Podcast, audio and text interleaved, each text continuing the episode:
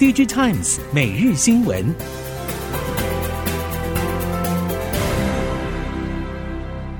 听众朋友们好，欢迎收听 DigiTimes 每日新闻，我是翁方月，现在为您提供今天的科技产业新闻重点。首先带您关心。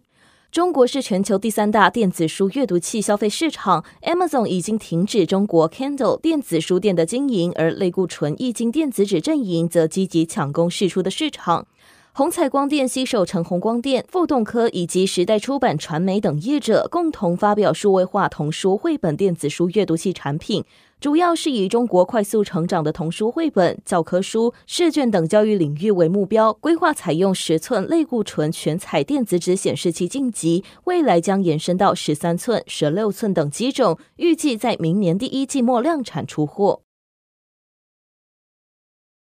华为智能汽车解决方案事业部最初定位成为智慧电动车时代的博士，仅成立一年半后，华为就开始对智能汽车解决方案事业部进行组织架构调整。至今，组织架构调整已经有四次。华为内部证实，华为智能汽车解决方案事业部执行长余承东将卸任，由华为光产品线总裁靳玉志接任，余承东则转任智能汽车解决方案事业部董事长。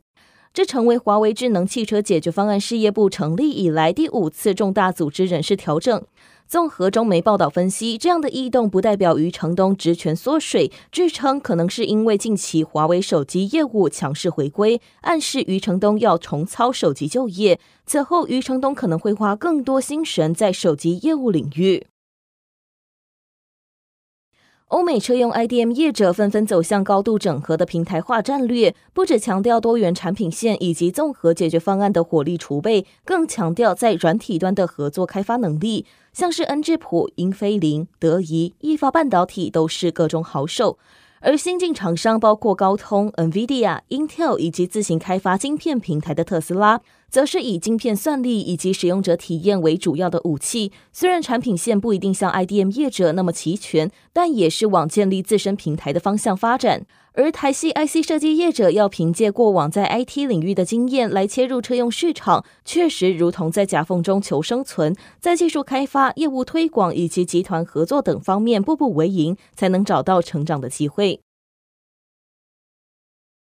恩智浦技术长来台举办技术分享，他指出，自动驾驶的潮流起起落落，直到现今 AI 再次成为市场热点，自动驾驶技术看起来似乎又有了曙光。恩智浦技术长也表示，希望透过提升功耗需求比较低的小核心运算能力，来分摊高速运算 AI 晶片的运算负担，将整体自动驾驶的运算负担更平衡地分散在汽车的所有区域，进一步节省能源。对于推动自动驾驶应用来说，区域控制的小核心升级，或许才是应用落地的关键。受惠于生成式 AI 应用快速扩增，部分厂商已经开始积极投入 AI PC 新机开案。但超维商业客户事业全球事业发展协理受访时谈到，除了最高阶的部分以外，超微目前并没有看到市场对于人工智慧专用的 X86 架构 PC 晶片存在广泛的需求。这也是为何超微至今只推出一款搭载专用 AI 加速器的 PC CPU 的原因所在。他也指出，不认为中小企业会看好 AI 应用，而且微软目前的重心也不在 AI PC 上，而是在想办法促使客户将作业系统升级到 Windows 十一，以及如何将苹果赶出市场等。生成式人工智慧加速云服务市场成长，GPU 需求仍然强劲。而 AWS 台湾暨香港总经理王定凯表示，缺货并没有对 AWS 造成明显影响。他也认为，专用晶片的重要性与日俱增，将挑战通用型晶片的地位。未来会有更多自研晶片开发者出现。事实上，因为 GPU 成本和能耗比较高，市场大多看好 AI 晶片的发展。有台系 IC 设计业者就透露，手握 GPU 和自研晶片的美系云服务商以及伺服器业者近期都关注 AI 晶片发展。南韩 IC 设计产业竞争力偏低，落后于美国、台湾，甚至是中国大陆。二零二三年至今，多数业者陷入亏损，就算有获利的企业，表现也大不如前，让南韩业界大感忧心，认为国内人才不足、市场太小以及政府资源不力，是南韩 IC 设计产业发展受限的三大原因。此外，缺乏大型晶圆代工支援，也多少影响南韩 IC 设计业者无法顺利生产相关产品与提升获利表现。对此，三星与 SK 海力士积极推动相关支援计划，例如日前三星与南韩中小新创企业联合举办挑战 IC 设计大会，选出五家 IC 设计新创，提供多专案晶圆技术与机会支援。虽然高效运算、人工智慧、专用电子的出货成长潜力外界依旧看好，但全球经济受到通膨升息、俄乌战争、中美科技战等影响，以及产业链持续调整库存，影响台湾外销接单和出口表现。经济部宣布，明年将有四大措施提振台湾出口动能，包括分散出口市场、吸引外商对台湾的采购、争取 MIT 商机以及扩大贸易金融支援。计划从九月起提前实施，到二零二五年底结束，预估投入新台币二十点八亿元预算，大约三万家中小企业将受惠。国家科学及技术委员会提出的晶片驱动台湾产业创新方案正式获得委员会通过，预定明年开始执行。国科会在简报中提到，台湾晶片产业有三大挑战，分别是欠缺系统规格制定权与出海口、先进设计能力不足、欠缺自主设计工具，维持先进制程领先优势，避免成熟制造低价竞争。而这项预定实施十年的大计划，也有四大布局来应应上述的三大挑战，包括第一，利用矽岛实力吸引国际新创与投资来台。第二，加速产业创新所需要的异质整合以及先进技术；第三，结合生成式 AI 和晶片，带动全产业创新；第四，强化台湾培育环境，吸纳全球研发人才。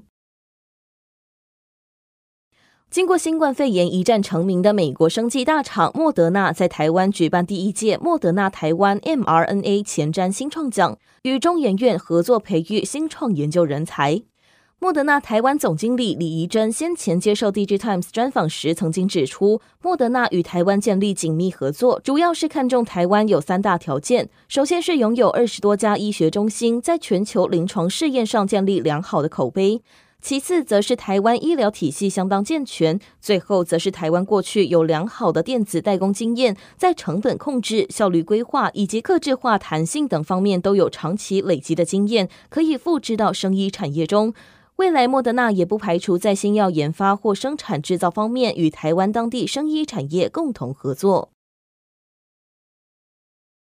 相较于低轨卫星成本低，立方卫星成本更低，主要用于学术研究。智探太空董事长施宣惠指出，该公司生产的三 U 立方卫星已经装上弹射舱，准备登上太空。到年底前，将会有两班次的立方卫星登上太空。首先是搭载 SpaceX 的 Transporter 9，另一班还没有确定。至于明年底前也会有新的卫星要上，体积会比今年发射的卫星更大。施宣会指出，立方低轨卫星体积比协和还小，能让太空卫星计划任务的费用大幅下降。且立方卫星虽然小，功能却很强，可以执行高解析度的卫星照片任务。而立方卫星的电子化也会是台湾产业最佳的切入点。